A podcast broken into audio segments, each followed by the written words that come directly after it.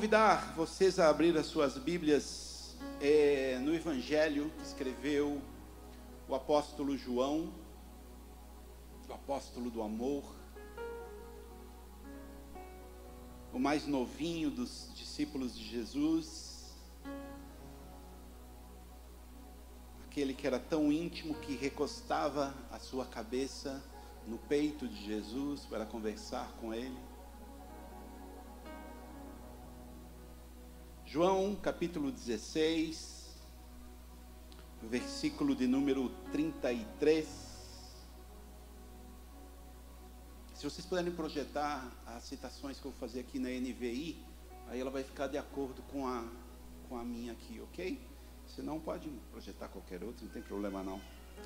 Mas João capítulo 16, versículo de número 33, está escrito assim: eu lhes falei tudo isso para que tenham paz em mim.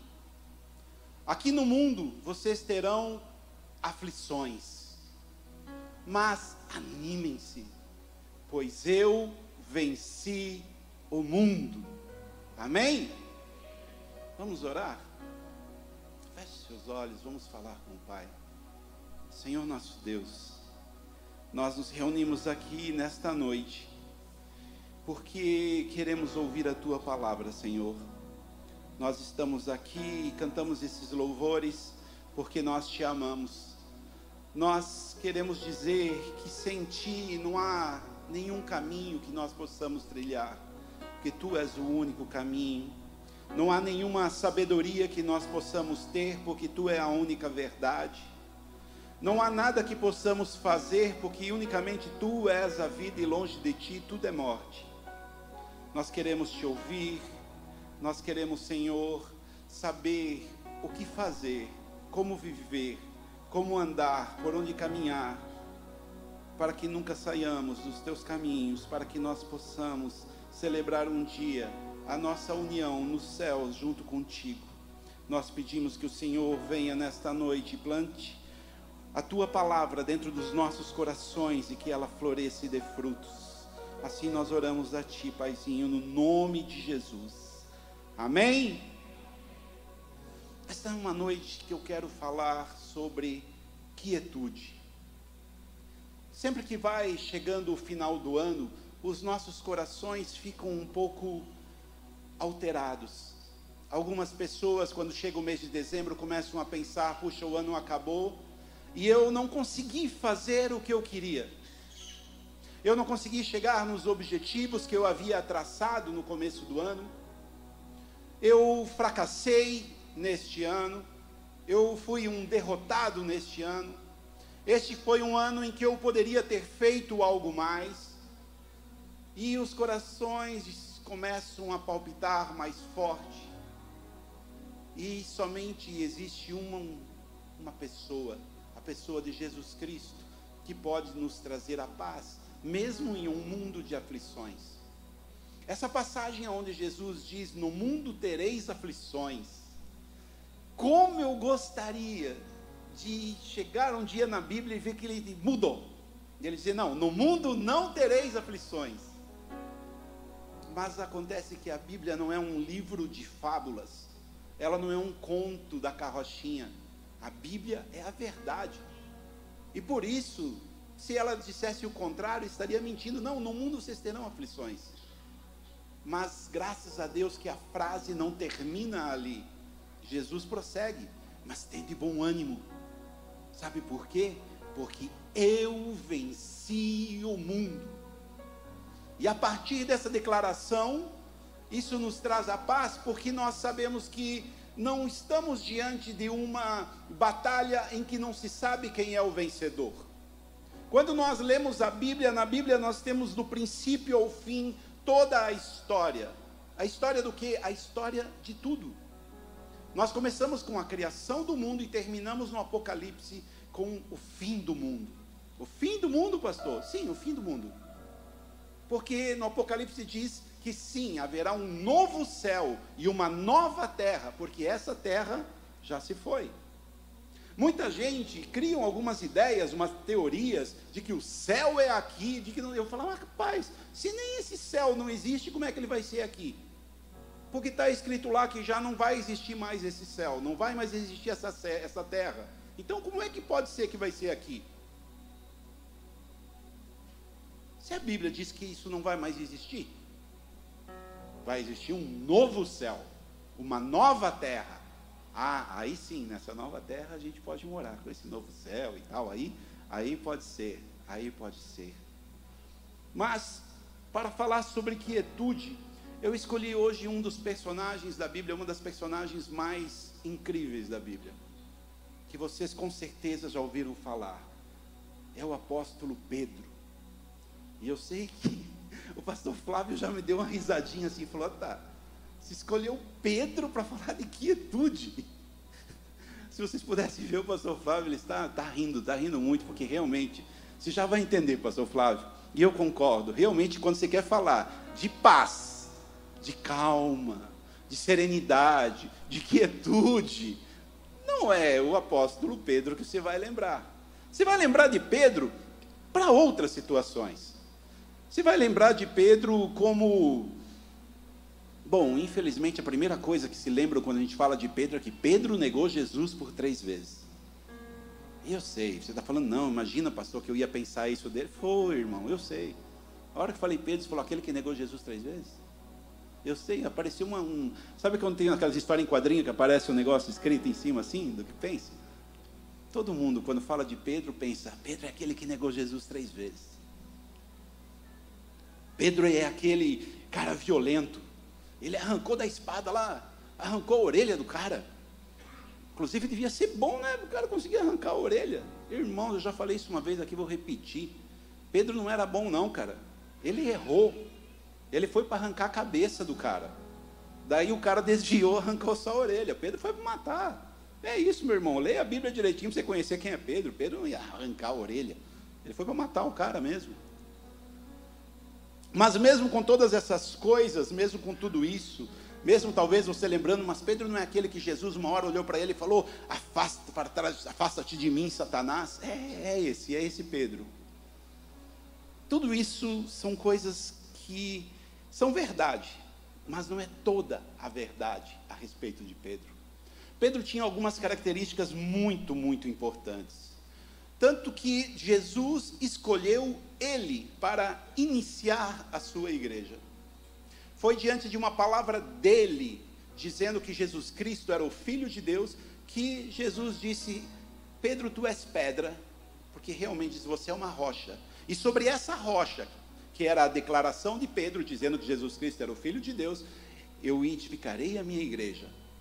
E realmente, quando nós vemos a Bíblia, embora nós tenhamos um, uma espécie de patriarcado, vamos dizer assim, de Tiago na igreja em Jerusalém, mas quando nós olhamos no geral, realmente foi Pedro quem deu os primeiros passos, foi quem iniciou, foi quem deu o pontapé na igreja. Nós começamos a ler o livro de Atos dos Apóstolos, que é onde nós vemos realmente a igreja caminhando, e nós vemos que era Pedro quem tomou a frente de tudo. Foi Pedro quem no dia do Pentecostes fez a pregação.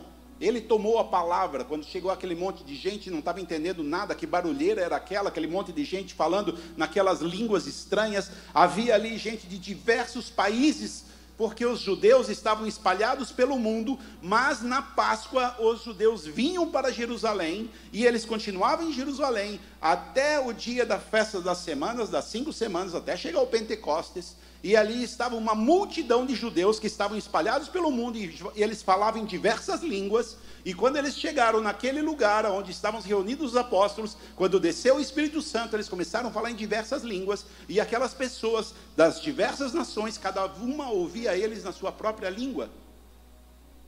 Embora os outros não entendiam o que é aquilo que eles estavam falando. Quem toma a palavra ali naquele momento é Pedro. Esse Pedro, aquele bronco, sem estudo, aquele cara que ninguém de nós escolheria para ser um discípulo, quanto menos para ser o líder dos discípulos. No entanto, Pedro, quando ele é cheio do Espírito Santo, Ele toma a palavra e ele faz a sua pregação, e ao final da pregação, 3 mil pessoas aceitam a Jesus. 3 mil pessoas. Pedro continua, Pedro vai pregando, Pedro depois vai pregar no templo e ele prega novamente, quando ele prega, depois é 5 mil pessoas convertidas. E agora me veio um branco, se ele primeiro foi 5 mil, depois 3, o importante é que no total, em duas pregações, 8 mil pessoas aceitaram Jesus. Eu fiquei feliz um dia aqui, que teve um, um há uns 10, 11 anos aqui, eu acho que teve um, um dia que eu fiz uma pregação e a igreja era bem menor que isso, tanto que o, o altar começava, era dali para frente, né? Não tinha essa parte. Então a igreja era quase a metade disso. E eu lembro que eu fiz o apelo, veio 36 pessoas, se não me engano, aceitar Jesus. Falei, uau! Daí eu peguei, eu fui ler. Pedro olhou assim e falou, cara, eu levantei, veio 5 mil numa vez só. Para colocar cada um no seu lugar, né? Para entender que foi o Espírito Santo, não foi nem eu, nem Pedro, mas ele é quem fez a palavra. Mas esse Pedro, então, que não tinha nenhuma formação universitária como Lucas, esse Pedro que não era um mestre, como era Paulo, que tinha sido criado aos pés de Gamaliel. Esse Pedro que não era tão amoroso como João, por exemplo, que nós lemos esse texto, o discípulo do amor. Ainda assim, esse Pedro, com todos os seus problemas, com todos os seus defeitos, ele foi escolhido por Jesus, ele era o cara que andava mais próximo a Jesus. Era o cara que aonde Jesus ia, ele levava Pedro junto. O que é que atraiu tanto a Jesus, o que chamou tanto a atenção de Jesus para ele ter tamanha intimidade com Pedro, para ele favorecer tanto a Pedro? É que Pedro tinha uma qualidade que é fundamental para qualquer um que queira andar com Jesus. Pedro era obediente. Enquanto muitos praticavam o ABC, Pedro praticava o obedecer. Pedro obedecia como ninguém. E isso é fundamental, porque se alguém não obedece ao seu próprio Deus, vai obedecer a quem? Se alguém, alguém não obedece nem a Deus, como é que alguém vai poder confiar nele? E Pedro tinha essa característica de ser alguém muito, muito obediente. A Bíblia nos ensina, Jesus falava muito sobre isso. Jesus disse em João, no mesmo João que nós lemos aqui, no capítulo 14, no versículo 15, Jesus disse: Se vocês me amam, e todos nós amamos a Jesus, amém? Jesus fala: Se vocês me amam, vocês obedecerão aos meus mandamentos. Jesus diz novamente, também no capítulo 14 de João, mais um pouco para frente, no versículo 21, Jesus torna a tocar no assunto. Ele diz: Quem tem os meus mandamentos e lhes obedece, esse é o que me ama. Quem é que ama Jesus? Aquele que obedece aos seus mandamentos. Jesus continua dizendo: Aquele que me ama será amado por meu Pai, e eu também amarei e me revelarei a ele. Jesus diz em João 15, 14, no capítulo seguinte, versículo 14, Jesus diz, João 15, 14, está aí na tela? Vocês serão meus amigos se fizerem o que eu ordeno. Amigo de Jesus. Que tal você ser chamado de Jesus? Jesus olhar para lá de cima, está passando o anjo Gabriel lá, ele falou: está vendo ali embaixo? Você viu ali o Flavinho? Meu amigo. Seu amigo? Sério? Como assim? Como que você define que ele é seu amigo? Ele me obedece. E eu deixei isso escrito na minha palavra: que quem me obedece é meu amigo. Não é servo. Não é conhecido. Não é alguém que eu sei o nome. É meu amigo. Se você obedece a Jesus, você é amigo de Jesus. A obediência foi a chave para Pedro não apenas ser um discípulo, mas sim ser um amigo de Jesus. Pedro, uma das passagens mais impressionantes que nós vemos dele com Jesus é a conhecida como a pesca maravilhosa. Ela fica ela fica entre as passagens mais impressionantes da Bíblia.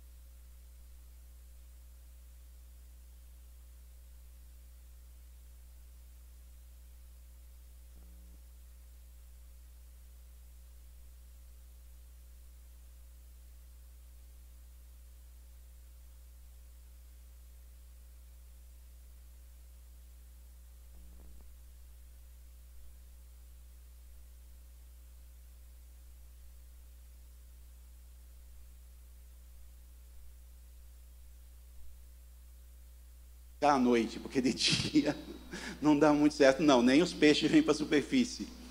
E aí então, eles haviam pescado durante toda a noite, não pegaram nada, estavam tristes, lavando as redes no final de tudo. Aí Jesus olha e fala: Ei, volta lá para o mar alto, joga a rede.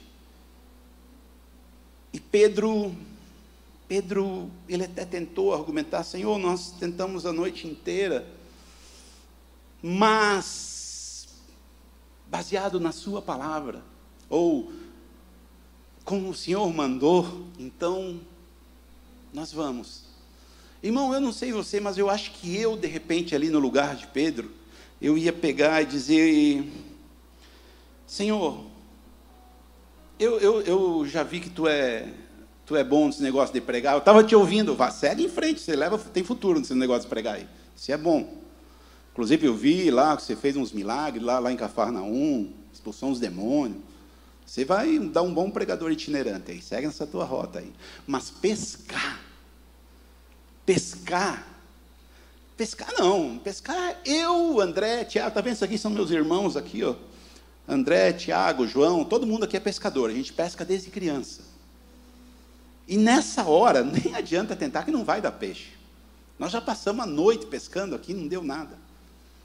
Esse seria eu falando com Jesus. Felizmente não era eu, era Pedro. E Pedro obedeceu a Jesus. Ele disse: Sob tua palavra eu lançarei as redes. Ele obedeceu. E o resultado foi que eles apanharam uma grande quantidade de peixes a Bíblia fala que era tanto peixe que eles chamaram outro barco para ajudar, encheu também outro barco, os barquinhos estavam quase afundando, como diz no versículo 7, a ponto de quase irem a pique, quase afundarem de tanto peixe que eles pegaram. O que é que mudou? Daquela noite de fracasso para essa manhã de sucesso?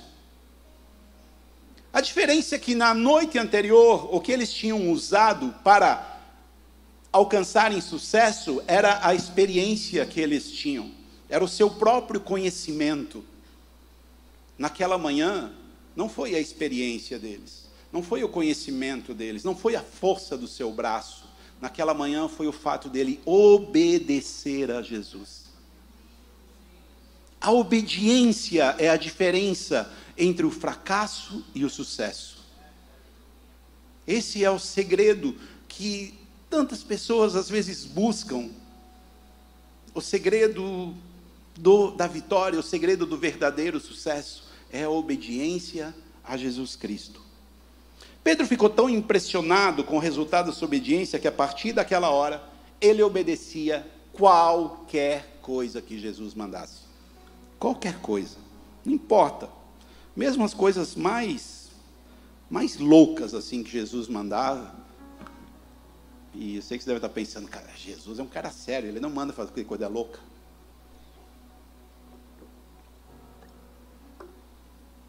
Manda sim, cara. Tem algumas coisas que Jesus fez com Pedro que eu tenho certeza que Jesus fez só para. Jesus fez porque, cara, eu acho que Jesus era um cara muito legal, um muito divertido. Eu estava vendo esse dia um dos capítulos lá da The Chosen.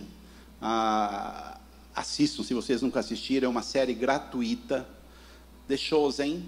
Ela fala toda a história de Jesus, é uma, uma série incrível. Procura o aplicativo The Chosen, você baixa ele, você assiste a série, é de graça. Padrão Hollywood, impressionante mesmo. E um dos episódios é o de Jesus é, nas bodas de Canaã, e eu pensei, cara, eu queria estar aí, eu ia me divertir tanto com esse cara, com esse tal de Jesus. E eu acho que Jesus é um cara muito legal. E eu acho sim que tinha coisas que ele fazia com Pedro, só para ver se Pedro obedecia mesmo qualquer ordem, e tinha coisas que ele fazia com Pedro só para se divertir mesmo. Você não faz umas brincadeiras com seus amigos? Não, você não brinca com seus amigos? Cara, brinca com seu amigo, dá um sorriso com ele. Eu acredito que Jesus é um cara muito divertido, muito, muito divertido mesmo. Certa vez, Jesus fez uma coisa inacreditável. Certa vez Jesus pegou e mandou Pedro entrar na cidade, em Jerusalém. É, na verdade, eles estavam assim, querendo saber: Senhor, aonde o Senhor quer que a gente prepare a Páscoa? E aí, Jesus pega e fala: Pedro, é, vai para Jerusalém e entra aí na cidade. E a hora que você vai encontrar um cara, vai encontrar um homem carregando um cântaro de água, você pergunta para ele, ele vai te dizer onde vai ser a ceia. E Pedro pegou e saiu correndo. Eu imagino que quando Pedro saiu correndo, os outros discípulos falaram: Ó, oh, o um tapado, ele não percebeu que Jesus está zoando com ele. Não existe homem carregando cântaro de água. Vocês já viram um homem carregando um cântaro de água? Eu vou fazer um desafio para vocês. Procura de Gênesis Apocalipse um homem carregando um cântaro de água. Não tem. Procura um filme.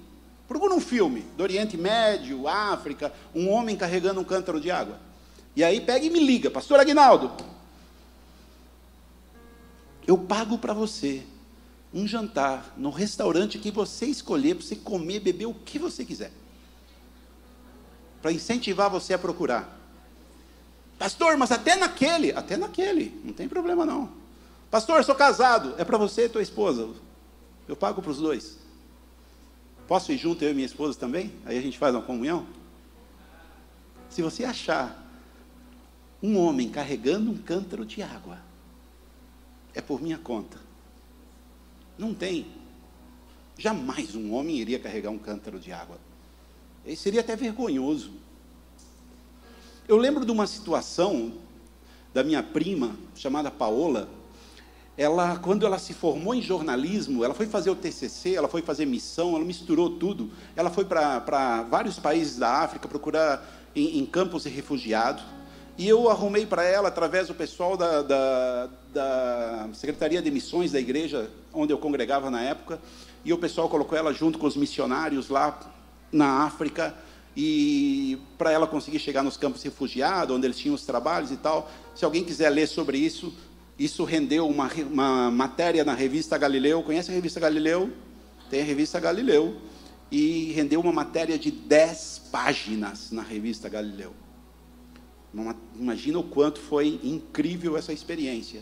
E, só que quando ela chegou no aeroporto em Joanesburgo, na África do Sul, que daí de lá eles subiram para a África Central, quando ela chegou no aeroporto, e daí chegou também no outro avião, outro cara, missionário, que ia receber elas e encaminhar, encaminhar ela, a minha prima é a Paola, ela é uma menina assim, uma baixinha, e quando desceram, ela pegou e pensou, ufa, ainda bem que agora vai ter alguém para me ajudar com a minha mala, né? Ela levou uma mala enorme.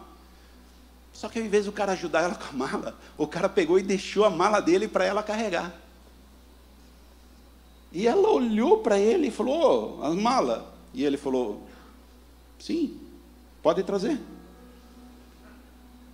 Ela não. É, ela já viu que ele não ia levar dela, né? Ela falou: não, mas, pô, como assim? Ah, não, tudo bem, eu vou levar a minha, mas a tua? Falou: sim. Sim, pode trazer a minha mala.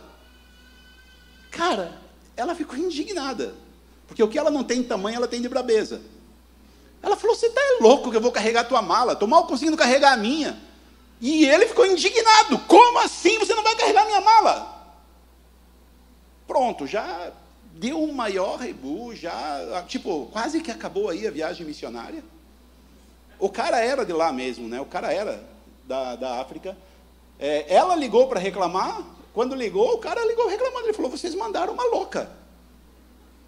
Essa menina não quer carregar minha mala. E aí tiveram que explicar a Paola. É o costume deles, é a tradição. O homem jamais vai carregar mala, a mulher que tem que carregar as coisas. É vergonhoso. E o cara estava indignado, que ela tinha que pedir perdão para ele, pela vergonha que tinha feito ele passar, dele ter que carregar a mala, tendo que tinha uma mulher ali para carregar. Isso chama-se costume, tradição. Assim como também a tradição, o costume era que os, as, as mulheres é que iam buscar água. Vocês lembram quando Abraão mandou seu servo buscar uma esposa para Isaac? O servo de Abraão vai com, a Bíblia diz que ele foi com dez camelos. Você já, todo mundo sabe o quanto um camelo bebe de água. Foi com dez camelos, e quando chegaram, saíram de Canaã, foram para Mesopotâmia, ó a viagem, Imagina a sede desses camelos. E chegaram lá. E quando ele está lá sentado na fonte, chega a Rebeca. E ele olha para Rebeca e fala: Me deixe beber. Cara, ele, hoje a mulher ia falar: Ô, larga um folgado, rapaz, está do lado da fonte, bebe aí, ué. Jamais. Uma mulher é que tinha que servir ele. E então Rebeca fala: Aqui está água para te beber, e já estou levando água para os seus camelos também. E a Bíblia diz que ela deu água para os camelos até eles ficarem saciados. Vocês sabem quanta água um camelo bebe por minuto?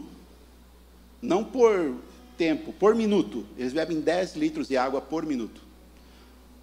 Um camelo chega a beber 230 litros de água de uma vez só. Vamos dizer que eles beberam só 100 litros cada um ali. Vamos ser, botar lá embaixo. Ela serviu mil litros de água para os camelos. E ela serviu.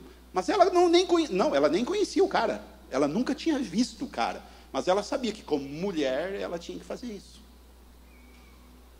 As mulheres carregavam um cântaro de água. Pedro saiu correndo procurar um homem carregando um cântaro de água. Você está maluco, meu? Isso é impossível. Isso não existe. Quando Pedro saiu correndo para obedecer a Jesus, eu imagino os outros discípulos, mas é um louco. Ele não percebeu que Jesus está brincando. Eu imagino que eles falaram só Pedro mesmo para obedecer uma ordem dessa.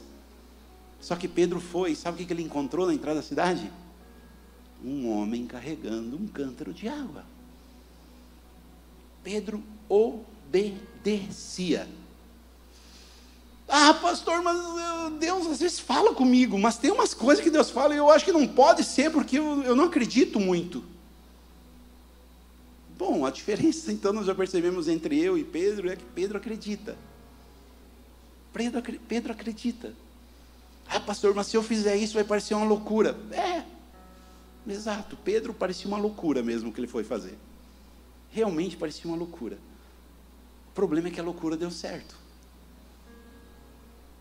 Ele chegou, encontrou aquele homem. Porque olha também o papo. Ele chegou, bateu nas costas do homem. É, o mestre mandou perguntar onde é que é que nós vamos fazer a ceia. É só coisa de louco. Mas deu certo. O cara mostrou o lugar, eles foram lá, prepararam a Santa Ceia. Deu certo. Pedro, Pedro obedecia as coisas mais. Como eu disse, tem coisas que eu acho que Jesus fazia de zoeira, cara. Só pode. Uma vez chegaram para Pedro e perguntaram: Pedro, o teu mestre aí, ele paga o imposto do templo? O que, que é o certo? Por isso que Pedro era impulsivo também. Ele obedecia, mas também era metido facão sem cabo. Pedro devia falar, não sei, vou perguntar para ele. Mas na hora, o cara falou, o teu mestre paga? Ele falou, paga. Paga sim. Tá aí, cadê? Já vou lá pegar com ele. Aí Pedro chega para Jesus e falou, Jesus, é que os, é que acho que no meio do caminho ele percebeu, né? É que os perguntaram ali sobre o é, do templo, né? O imposto do templo.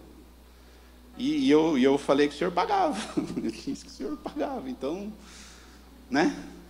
O que, que eu faço agora? Aí Jesus pega e fala. Primeiro Jesus dá uma lição para ele. Falou, Pedro, o imposto você cobra, o rei cobra deles mesmo ou dos, dos outros? Ele falou, ah, é dos outros. Ele falou, então, no caso, né? Eu sou o senhor do templo, por que, que eu tenho que pagar o imposto do templo? Mas, ele falou, mas Pedro, já que tu falou que pagamos, né? Então, então, pois é, pois é. E então, é, então, preciso pagar, como é que faz? Eu acho que Jesus pegou e falou: Eu vou zoar com o Pedro agora, só para ver duas coisas. Se ele obedece, para ele aprender a não falar sem me consultar. Eu acho que Jesus pensou assim: Pedro, tu é pescador, né? Porque olha o que ele falou: Ele falou, Bom, faz o seguinte, Pedro, vai lá, vai pescar, pega um peixe, dentro da boca do peixe vai ter a moeda e tu paga o imposto lá para mim e para você.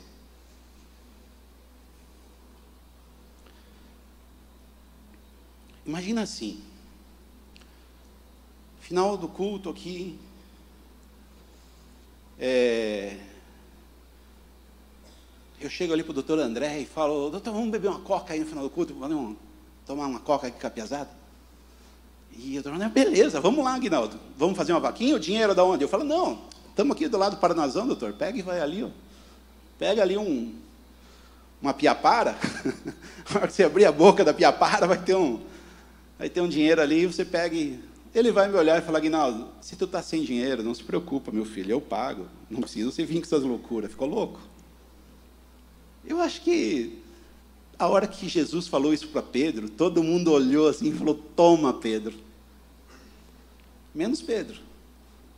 Pedro levantou, foi lá, pegou uma vara de pescar e falou: Rapaz, se ele falou que eu vou pescar e que vai vir um peixe que tem moeda dentro, hum, você não precisa nem duvidar. Pá, Pegou uma moeda e foi, meu amigo.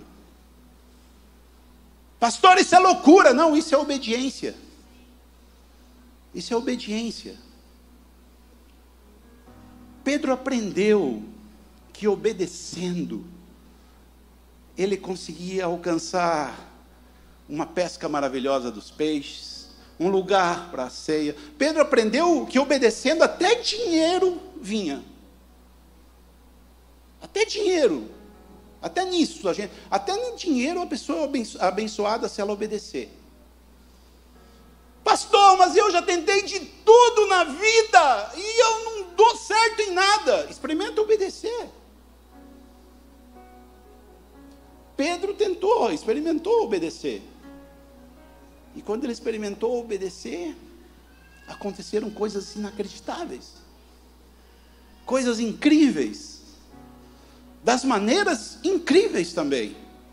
Porque muitas vezes nós colocamos limitações em Deus.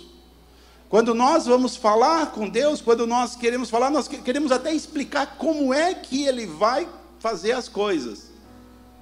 Nós pedimos para Deus, nós colocamos nas mãos de Deus, mas nós vamos controlando, sabe? Nós vamos querendo dizer, Deus, faz assim, faz assado, faz daquele jeito. Quando na verdade Deus tem o seu jeito, Deus tem a sua maneira de fazer as coisas,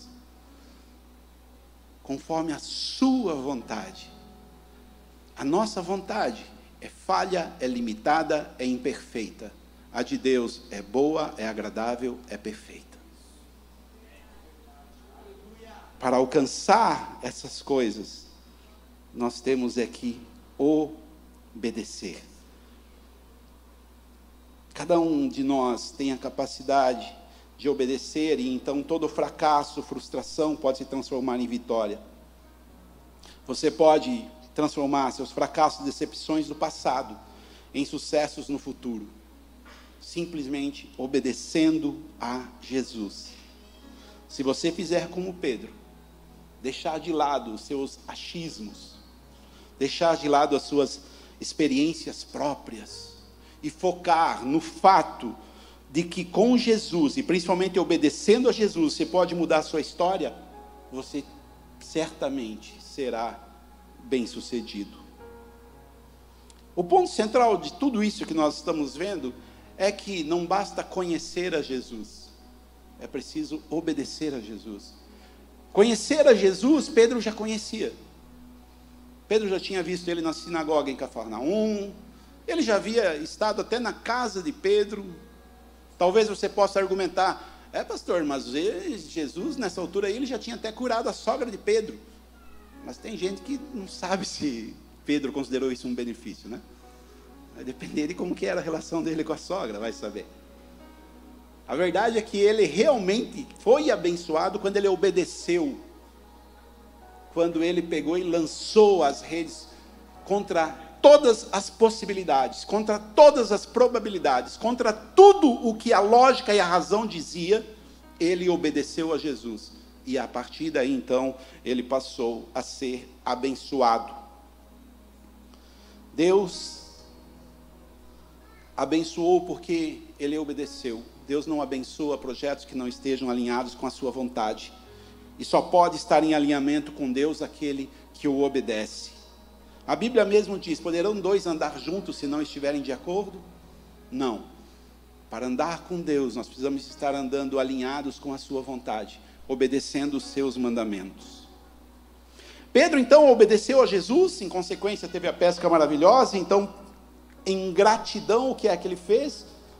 Ele seguiu a Jesus. É engraçado que quando acontece a pesca maravilhosa, Pedro olhou assim e falou: Cara, estou milionário. Olha a quantidade de peixe, vou vender isso aqui, vai ser uma maravilha. No entanto, ele abandona tudo para seguir Jesus. Pedro teve a, a sabedoria de perceber que havia algo ali muito maior do que tudo aquilo que ele podia tocar. Pedro era grato. É a segunda característica dele que fez ele ser quem ele é. Ele obedecia e depois de obedecer, ele foi abençoado e em retribuição ele era grato a Jesus. E eu sei que você deve estar falando, oh, pastor, mas ele negou Jesus, pastor. Como que um cara desse é grato?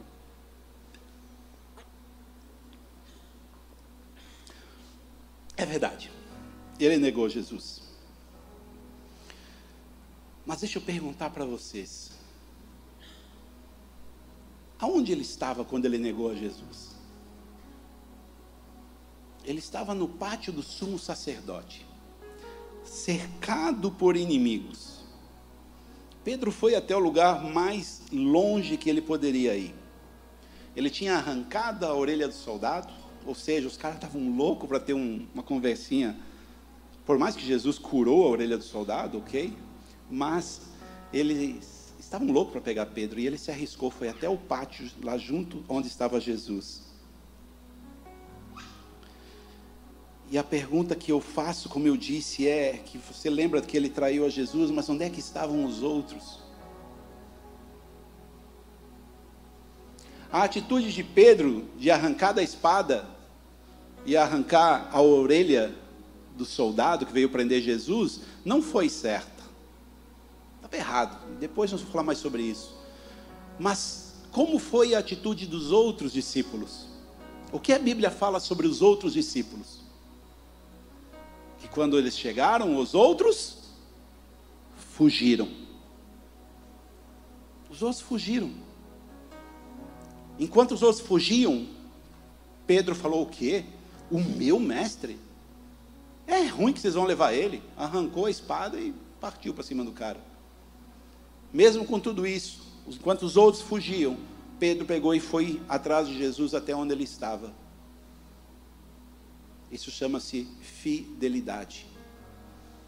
Isso chama-se não desistir. Isso chama-se gratidão. E por isso Pedro foi atrás de Jesus. Pedro não compreendia a totalidade do plano de Deus. Por isso que ao mesmo tempo ele dizia: Senhor, tu és o filho de Deus. E dali a pouco, quando Jesus falava que ele tinha, iria morrer e etc, e dar a vida pelo mundo, Pedro não compreendia o que era aquilo, só ouvia: Eu vou morrer. Não, não, você não vai fazer isso, ninguém vai botar a mão em você. Porque ele tinha amor, ele tinha gratidão a Jesus. Jesus era realmente o seu Deus. Por isso mesmo, quando todos abandonaram Jesus, Pedro permaneceu firme. Foi até onde dava, foi até o limite, e até além do limite. Esse realmente sabia que Jesus era Deus. É mais ou menos. Quem aqui tem gato em casa? Quem tem cachorro? Quem tem cachorro e gato?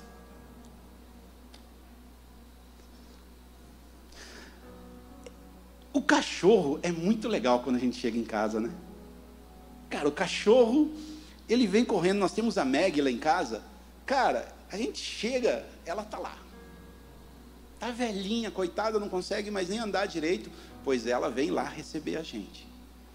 Você chega em casa, o cachorro faz aquela festa, ele está feliz, cara. Você nem sabe por quê. Você olha assim e fala, meu Deus, mas por que tanta alegria? Não importa, ele está feliz, ele está alegre, porque você chegou, cara.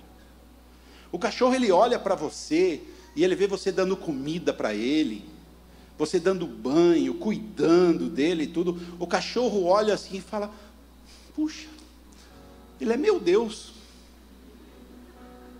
Ele é Deus. Cuida de mim, me alimenta, me acolhe, me agasalha. Quando eu estou doente, me, me cuida. É meu Deus. O cachorro olha assim. Se alguém for invadir sua casa, rapaz, não importa, pode ser um pincher. Ele vira num Doberman na hora. Ele ataca, ele vai, ele defende, ele defende tua casa. Se alguém for atacar você, ele defende você. Porque você, ele fala, é meu Deus. Já o gato. Já o gato, meu amigo, você chega em casa, a não ser que ele esteja com muita fome, não está nem aí, cara. Se um ladrão for assaltar a tua casa, o gato só olha, desde que não pise no meu rabo, fica à vontade. Se alguém te atacar, ele olha, o que está rolando aí? O gato, ele olha para você, você ali alimentando, ele cuidando, pegando no colo, acariciando, ele olha para você e falou: esse doido deve pensar que eu sou o Deus dele.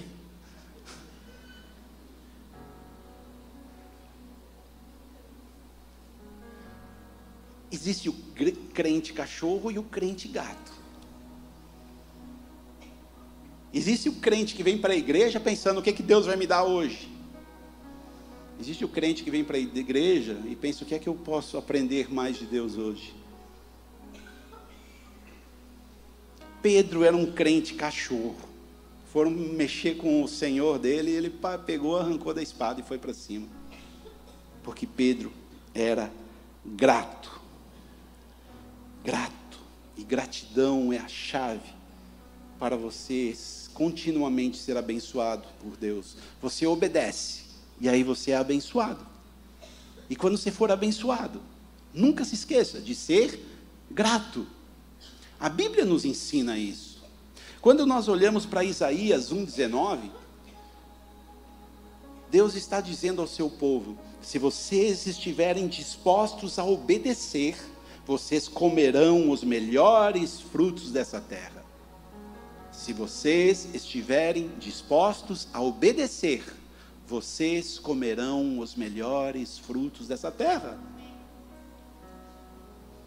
Se estiver disposto ao quê? A obedecer. Todos nós queremos os benefícios dessa terra.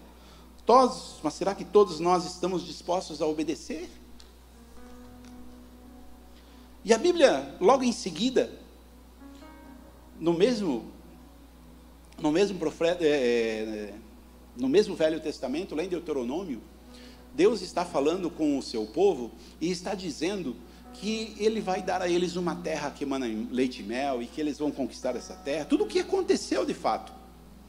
Mas antes mesmo de acontecer, Deus pega e fala para eles: quando vocês comerem e se fartarem, cuidado para que você não esqueça do seu Senhor.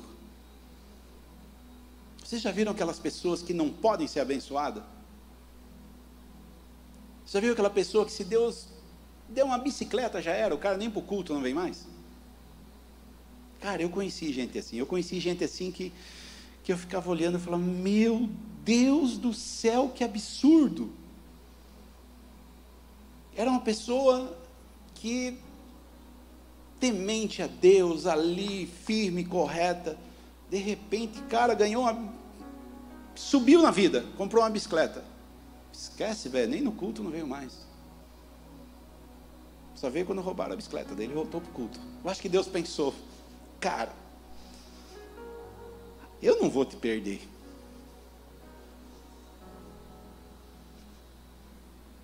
Mandou um ladrão lá para roubar a bicicleta. É triste. É triste, mas tem gente que não dá para abençoar. Se tu abençoar a pessoa nem na igreja não aparece mais.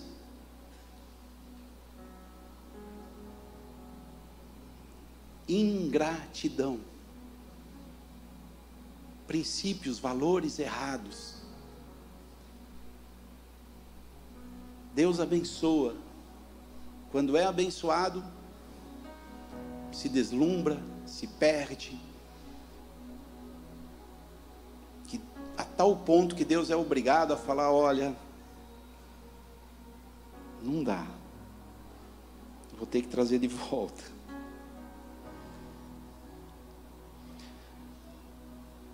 A obediência e a gratidão são muito importantes, porque o contrário de obediência é rebeldia, e o primeiro rebelde foi o diabo. Aquele que não obedece a Deus, ele está fazendo companhia para Satanás. E Satanás também foi o primeiro ingrato. Primeiro desobediente, o diabo. Segundo desobediente, o primeiro ingrato, o diabo também. E daí ele cria uma descendência de gente desobediente e de gente ingrata. Ele desobedeceu a Deus, ele foi ingrato a Deus. Deus colocou ele num alto lugar, ele se rebelou, não foi nem grato nem obediente, por isso ele foi expulso do céu. Pedro, então, era esse ser maravilhoso. Pedro era maravilhoso em seu caráter, aprendeu a obediência, aprendeu a ser grato. O que é que faltava para Pedro, então? Porque nós vemos Pedro até o final da sua vida ainda tendo umas, umas dificuldades Sabe o que faltava para Pedro? Faltava ele descansar em Cristo. Pedro era agitado. Pedro Pedro, vocês lembram quando Jesus veio sobre as águas? Todos começaram a gritar: "É um fantasma!" Aí Jesus fala: "Calma, sou eu." Ufa, Jesus, aleluia. Pedro, se és tu, Senhor.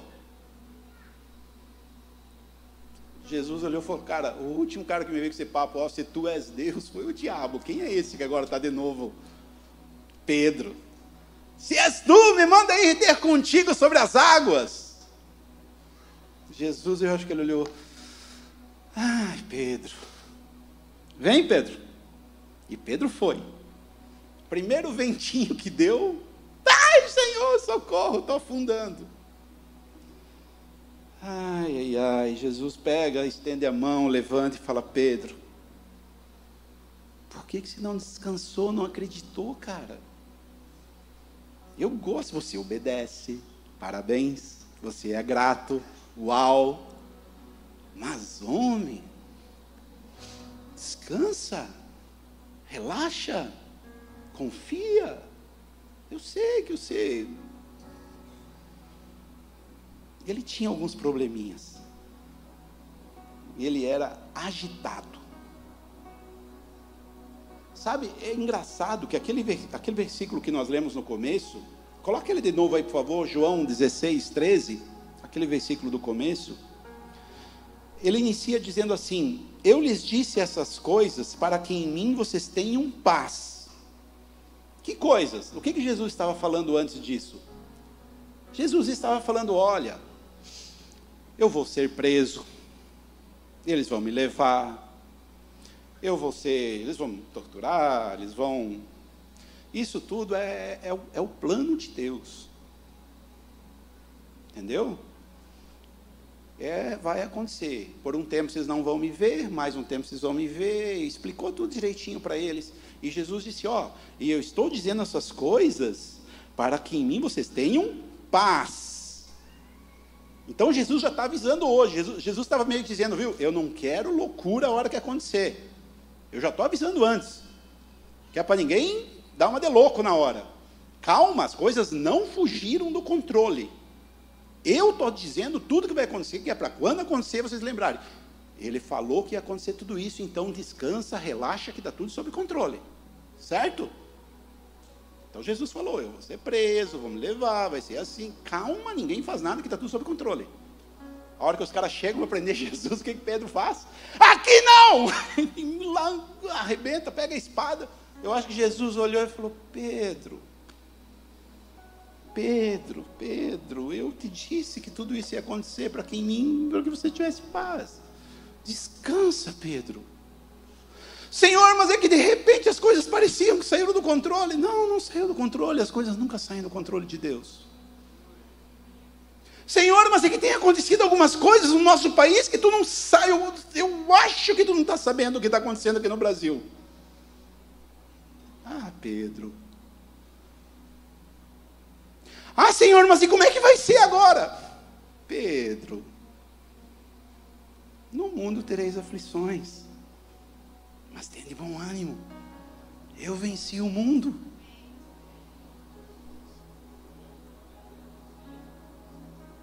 Pedro era um cara incrível.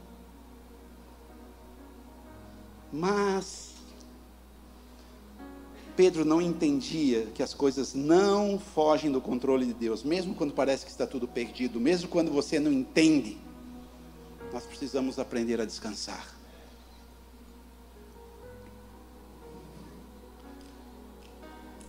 E aí ele foi seguir Jesus. E é incrível, né? Porque Pedro realmente ele era esse cara incrível. Quando Jesus conta tudo o que ia acontecer, ele fala: Não, Senhor, eu vou contigo até a morte. E Jesus pensou: Ai,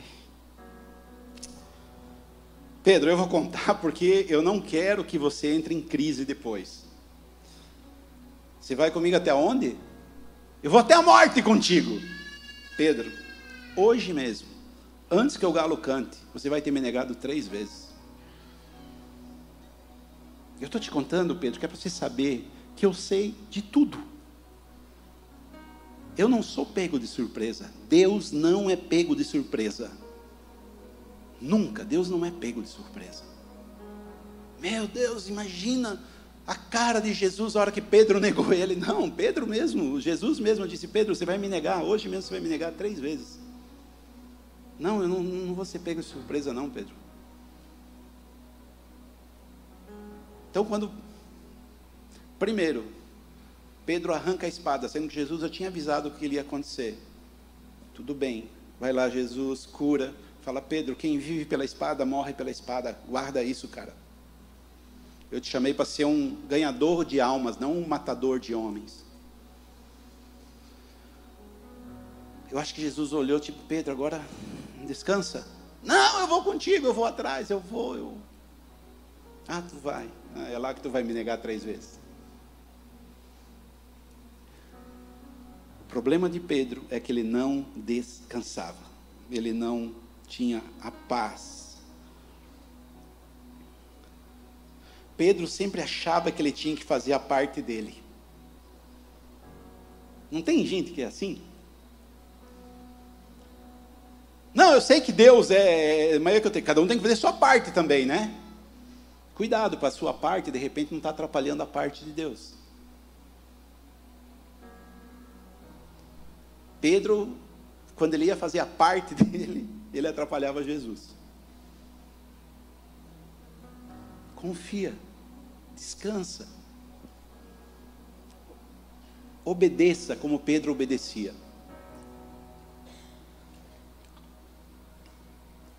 Porque obedecendo você não vai pecar. Glória a Deus. Seja grato, como ele era grato. Isso é sua obrigação. Mas, Nisso você não deve imitar Pedro. Descanse. A Bíblia, às vezes, nós usamos algumas personagens da Bíblia para dizer como deve ser, e outras para dizer como não deve ser. A agitação de Pedro levou ele sempre a coisas muito ruins. Pedro era um homem de Deus, sem sombra de dúvida. Pedro está lá sentado com Jesus no céu, amém, glória a Deus. Mas muita coisa na vida de Pedro poderia ter sido evitada se ele tivesse descansado em Deus.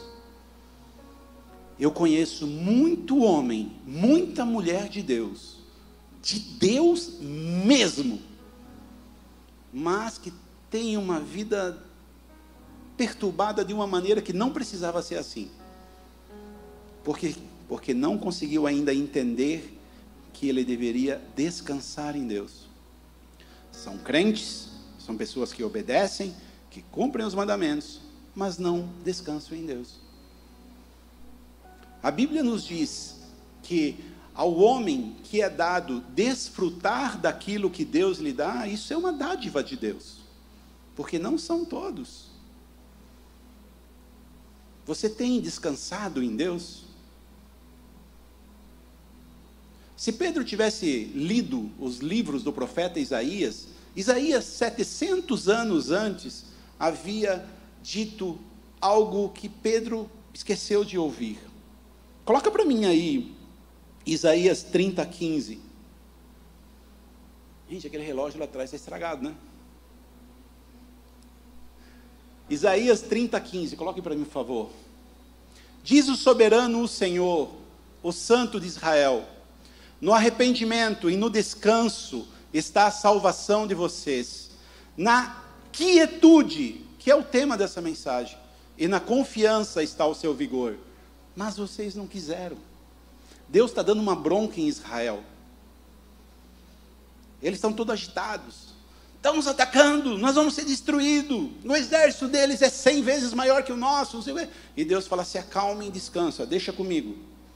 Que eu vou fazer o quê? Algo novo? Não, o mesmo que eu já fiz um monte de vezes. Não. Vamos buscar ajuda no Egito, vamos buscar ajuda não sei aonde. Deus, calma, parem com isso, eu vou salvar vocês. Deu tudo errado. Aí Deus pega e fala: Olha, a salvação de vocês estava em se aquietar. Senhor, mas nós tínhamos que fazer nossa parte. Não, vocês não tinham que fazer parte nenhuma. A salvação de vocês estava em confiar em mim. Descansa, confia. Você está me obedecendo? Tô. Então descansa. Você está cumprindo com meus mandamentos? Estou. Então descansa. Senhor, eu estou em pecado. Arrependa-se. Porque no arrependimento e no descanso está a tua salvação. Senhor, estou precisando refazer meus caminhos. Refaça. Eu estou te chamando ao arrependimento. Eu estou te dando a oportunidade. Eu não te disse que, que, que você não tinha perdão. Quem disse que você não tem perdão é o diabo. O diabo que quando você vai pecar, ele fica no teu ouvido. Vai, vai, pode fazer. Isso aí não dá nada. Isso aí nem pecado é. Faz, faz. Depois que você faz, tu cai na real, aí você pensa em se arrepender, vou lá na igreja, dobrar meu joelho, vou orar, vou pedir. O diabo falou: o quê? Você está louco? Isso aí não tem perdão, cara. É, mas tu tinha dito que isso aí nem pecado era. Falou, pô, mas vai acreditar no pai da mentira? E aí o diabo fica no teu ouvido. Isso aí não tem perdão. Ô, oh, você está de brincadeira, né, cara? Quantas vezes você já pediu perdão? Vai, vai, você acha? Você vai ter a cara de pau de pedir perdão de novo? A Bíblia nos fala. Jesus ensinou que se alguém se arrepender, ainda que ele venha 70 vezes 7, será perdoado. Sério, pastor? Então posso fazer o que? Não, não, não pode. Hipocrisia não é perdoado. Existem dois tipos de gente que Jesus tratava. Tinha um tipo de gente que ele falava, vai, teus, perdoa teus pecados foram perdoados. Tinha outro que ele falava, raça de víboras. Qual a diferença? Os dois pecaram. Só que um estava arrependido. O outro estava de, de fingimento. Deus perdoa o pecado. Deus odeia o hipócrita. Então, se você está arrependido, não se preocupe. Se você está realmente arrependido, pode ter certeza que a Bíblia nos ensina que Deus não rejeita um coração quebrantado. Não importa o que você fez, se você está arrependido, o Senhor te perdoa. E você pode descansar nele. E não peque mais. Uma vez uma figurinha veio para mim e falou: Ah, pastor, mas não, é. Deus perdoa. Eu falei: Você não. Porque você nem cometeu o pecado e já está contando com perdão. Ou seja, você sabe que é pecado e você vai fazer mesmo assim. Você está achando que Deus é palhaço? Deus perdoa o pecador, não o hipócrita. O hipócrita ele chama de raça de víbora, filho de Satanás. Nem parece Jesus falando, né? Agora, aquele que está arrependido, aquele que se arrepende, como estava escrito ali, pode descansar em Deus. Descanse no Senhor. Diz o soberano Senhor, o Santo de Israel: no arrependimento e no descanso está a salvação de vocês, na quietude e na confiança está o seu vigor, mas vocês não quiseram. Obedeça a Deus, seja grato e descanse, confie nele, e pode ter certeza que o Senhor tudo fará por você. Todos nós, nesse mundo, teremos aflições. Todos nós chegará o dia em que iremos para outra vida. Todos nós chega o dia em que haverá a morte. A vida acaba para todo mundo. Seja você famoso, seja você anônimo, seja você quem for. Quando eu falo isso, irmão, eu não estou querendo te emocionar, te pressionar, te impressionar. Eu estou só sendo realista. Sabe, eu não gosto de ficar de, de mimimi com algumas coisas desse mundo que as pessoas pensam ser tão importantes, mas que eu sei que são passageiras. Eu prefiro falar das coisas eternas. Não, não sou um alienado. E lá, ah, pastor, mas então você está querendo já nem, nem devia estar na terra, né? Porque o senhor está alienado, vive com a cabeça no mundo da lua. Não, eu vivo com a cabeça no mundo do céu mesmo. Alienado é aquele que se prende só a esse mundo. A minha realidade é a eternidade, irmão. Eu comecei falando sobre o final do ano, que nós chegamos no final do ano, e essa é a época do ano que muitas igrejas estão fazendo campanha é, de projeto de vida, né? Projeto de vida. O pastor Rude, eu sempre cito ele aqui, que convidaram uma vez eu para ir pregar numa igreja aí sobre projeto de vida. Falei com o pastor Rude, pastor, pega o Ministério Louvor, vamos junto lá.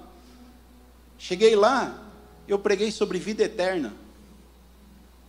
Na hora de me apresentar, em vez de me apresentar como pastor, apresentaram daqui o, o pastor, falar Aguinaldo e tal, é um grande empresário, ele vem aqui vai falar com vocês hoje sobre é, o projeto de vida tal. Eu falei, ah tá, você me chamou aqui para falar de dinheiro. Rapaz, eu vim com a Bíblia. Eu decepcionei tanto aquele, aquela gente, cara que eu, em vez de pregar sobre um projeto de vida, sobre ser rico, eu preguei sobre vida eterna.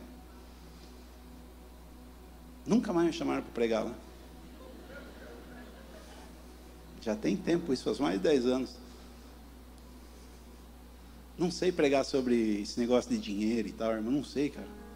Eu acho que cada um prega sobre aquilo que tem no seu coração, né? Sobre o que ele mais deseja. O que eu mais desejo é a vida eterna com Jesus. Por isso eu prego sobre vida eterna. Eu fiz a minha escolha. Qual é a sua escolha? Qual é a sua escolha? Eu fiz a minha. A maior de todas as escolhas: vida ou morte. Moisés ele faz todo o discurso apresentando a lei para o povo. Ele apresenta bênçãos, maldição, E ele diz no final: vocês devem escolher entre vida ou morte. Josué depois repete, faz um discurso também, fala: vocês devem escolher vida ou morte. Ele falou: eu não sei o que vocês vão escolher, mas eu e minha casa serviremos ao Senhor. E ele fala no final: escolham, pois, a vida. Por isso que a nossa igreja chama-se Quero Viver. Nunca se perguntou por que você chama Quero Viver? Porque é uma proposta que Deus nos faz entre vida e morte. Nós queremos viver. Às vezes as pessoas fazem os maiores planos, os melhores cursos, é o cara mais dedicado, mas com tudo isso ele não consegue acrescentar uma só hora à sua vida. Talvez para tomar suas decisões, você se pergunte como é que você se vê daqui a 10 anos.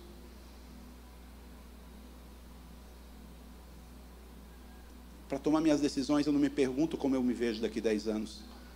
Para tomar minhas decisões, eu me pergunto aonde é que eu quero passar a minha vida eterna. Eu não penso em 10 anos, eu penso no dia da minha morte. Se eu vou olhar para trás e o que é que eu vou enxergar. As angústias de muitas pessoas são resultado de suas escolhas erradas. Suas aflições são causadas por respostas equivocadas. Suas respostas estão erradas porque você está fazendo as perguntas erradas. Suas perguntas têm fundamentos terreno, têm aparência de sabedoria, mas são loucuras para Deus. Muitas pessoas têm uma noção de felicidade muito equivocada. Muitas pessoas, o seu felizes para tempo está com um erro de tempo. Porque o felizes para sempre é feliz para essa vida, e o meu felizes para sempre é felizes para a eternidade. Eu aprendi que não se chega ao lugar certo andando por caminho errado. Não se alcança a luz andando nas trevas. Eu preciso encontrar esse caminho até Jesus. Porque é esse caminho de Jesus que me leva à vida eterna. Esse caminho está aberto para mim, ele está aberto para você. Eu quero te convidar a ficar de pé.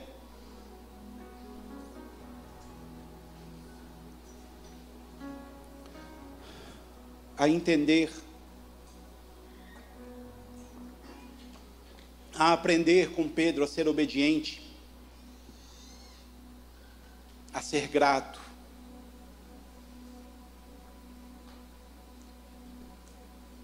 porque a obediência vai te trazer a bênção.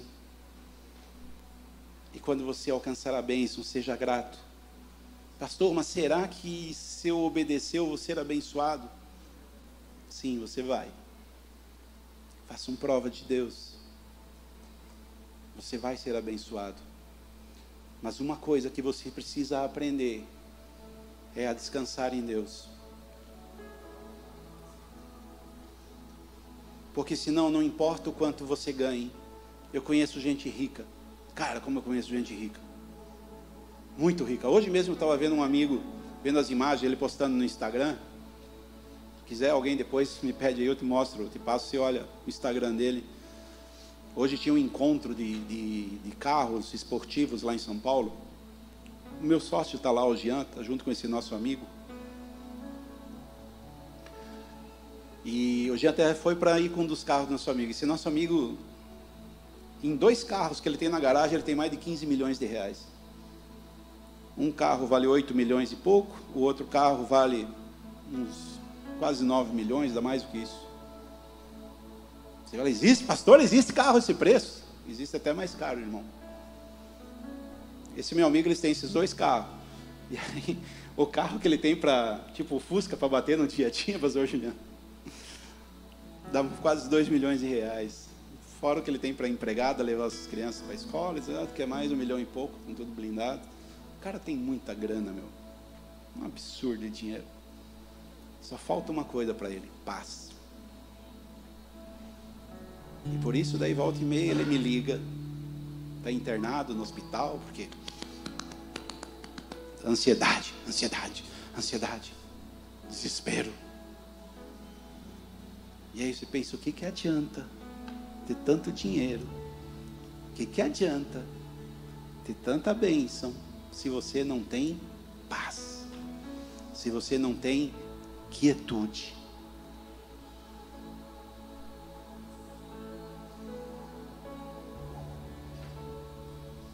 Deus vai te abençoar. Descansa, obedece. O Senhor quer te abençoar. Eu sou pai. Deus é pai. Eu sei o que eu quero para os meus filhos. Eu sei o que Deus quer para cada um de nós. Se você está falando A Bíblia nos ensina que todos somos criados por Deus. Mas lá em João, no capítulo 1, nós aprendemos que somente aqueles que entregaram a sua vida a Jesus são filhos de Deus. Lá está escrito que Jesus veio ao mundo, veio para os seus, mas os seus não o reconheceram. Mas aqueles que o aceitaram, aqueles que receberam Jesus como seu Senhor e Salvador, a esses foi dado o direito de serem chamados filhos de Deus. E se você quer hoje entrar nesse caminho, de ser filhos de Deus, de ser amigos de Jesus, se você quer começar amanhã não apenas mais uma semana, mas você quer começar uma nova vida, se você quer entregar sua vida a Jesus hoje, nós temos uns minutinhos antes do encerramento do culto para você fazer isso. Quem sabe o Senhor te trouxe aqui justamente para isso, para você iniciar uma nova caminhada. Nós temos aqui alguém nesta noite que quer entregar sua vida a Jesus. Se você quer entregar sua vida a Jesus, se você quer ser filho de Deus, desfrutar das suas bênçãos, levanta sua mão, eu quero orar contigo. Eu quero orar com você. Esse é o momento de você tomar a sua decisão. Como eu disse, de começar amanhã não só uma nova semana. Quem sabe você está aqui nesta noite e você está com medo de amanhã. Você está preocupado porque amanhã é segunda-feira, se foi a folga do fim de semana, e amanhã voltam os problemas, e você está angustiado. Você não precisa viver sozinho. Jesus disse que no mundo você teria aflição, mas que ele venceu o mundo, e se você quer, junto com ele, vencer o mundo, eu te convido a você sair do seu lugar e vir aqui à frente. Eu tinha falado para você levantar sua mão, mas na verdade é preciso que você dê um passo de fé. Sai do seu lugar, vem aqui à frente, eu quero orar contigo. Vem entregar a sua vida para Jesus para você começar, como eu disse, uma nova caminhada. O mundo continuará trazendo aflições, mas você não estará mais sozinho. Se você quer entregar a sua vida a Jesus, vem aqui. Isso. Minha filha, vem alguém aqui, por favor, orar com ela. Isso, venha, meu filho.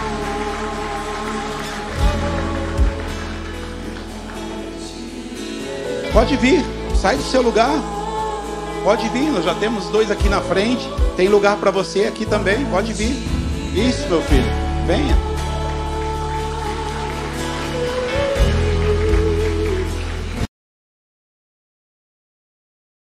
Se não termina com Jesus dizendo: No mundo tereis aflições. Tem de bom ânimo. Ele venceu o mundo, você vai vencer com ele. Isso, minha filha. Pode vir.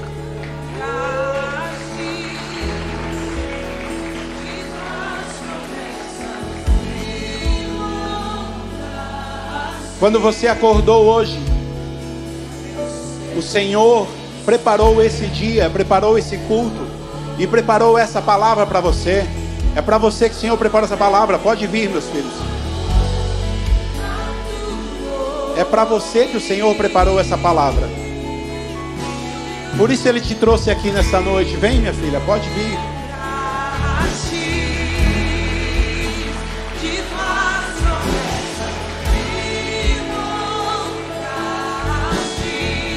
Isso, venha, meus filhos.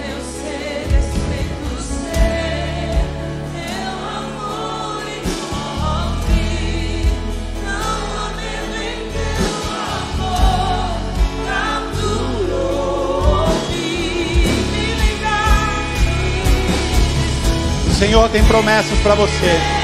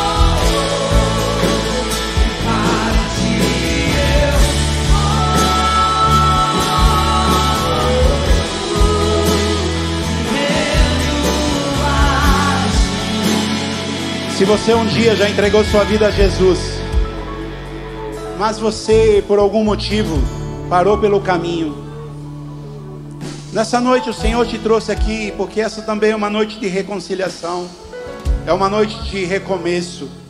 Se você um dia já entregou sua vida a Jesus, mas você, como eu disse, parou, estacionou, a beira da estrada é um lugar perigoso você precisa é voltar para o caminho. Se alguém te machucou, te feriu, nada disso mais importa. O Senhor está te chamando de volta para casa hoje. Se você quer ter uma reconciliação com Jesus, também você pode vir, porque este também é uma noite de reconciliação, também é um lugar para você. Você pode vir aqui à frente. Venha, meu filho, isso. Isso, meu filho, vem. Do Pai. É dia de recomeço. Aleluia. Isso, meu filho. Chega aqui junto.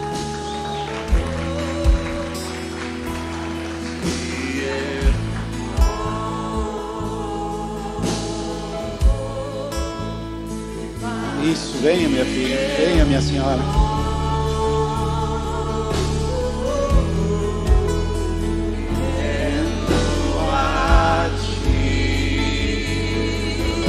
Nós vamos orar. Nós vamos orar com todas as pessoas que estão aqui entregando a sua vida a Jesus. Saiba que não existe nenhum acaso, nenhuma coincidência. Se você está aqui neste momento, se você veio aqui à frente, é porque o Espírito Santo preparou aquilo que você precisava ouvir. Essa palavra que foi pregada aqui nessa noite, ela é para você. O Senhor te trouxe, o Senhor me deu a palavra, o Senhor te trouxe aqui porque era o que você precisava ouvir. E é o que Ele quer contigo. Obediência, gratidão e que você descanse, confie nele. Confia nele. E é Ele quem fará. Faça uma oração junto comigo. Senhor Jesus, eu entrego a minha vida para ti. Eu te peço, escreve o meu nome no livro da vida, perdoa os meus pecados, lança tudo no mar do esquecimento. Eu te confesso como meu único Senhor e meu Salvador. Amém. Saiba que nós chamamos este lugar de uma casa para os filhos. E todo aquele que entrega a vida a Jesus, ele adquire, adquire o direito de ser chamado filho de Deus. Por isso, este lugar é a sua casa a partir de hoje. Você está aqui, e não importa se você está chegando agora ou se eu estou aqui há 12 anos, nós somos filhos iguais agora aqui neste lugar. Tudo o que você precisar, você pode nos procurar. Nós estamos aqui para como uma família, para cumprir com o mandamento de Jesus de guardar, de cuidar, de amar. No final do culto, eu quero pedir para vocês passar ali na lounge, ali no final, e vocês deixar o seu nome, o seu telefone. Nós vamos mandar uma mensagem para você e você então vai ter o nosso número. Por que você tem o nosso número? Para aquele dia em que você estiver precisando conversar, para aquele dia em que você precisar orar, para aquele dia em que você fala: Ó, oh, hoje está difícil. Nós não estamos aqui só para bonito, nós estamos aqui para servir vocês. Enquanto no mundo hoje o pessoal tem pregado que os crentes foram chamados para governar, nós entendemos que nós somos chamados para servir servir a Deus e servir a vocês. Amém? Todo esse povo que aqui está são seus irmãos. Vocês são filhos amados de Deus. Não hesitem em nos procurar para aquilo que vocês precisarem. Amém? Que Deus abençoe a todos vocês. Pastor Juliano.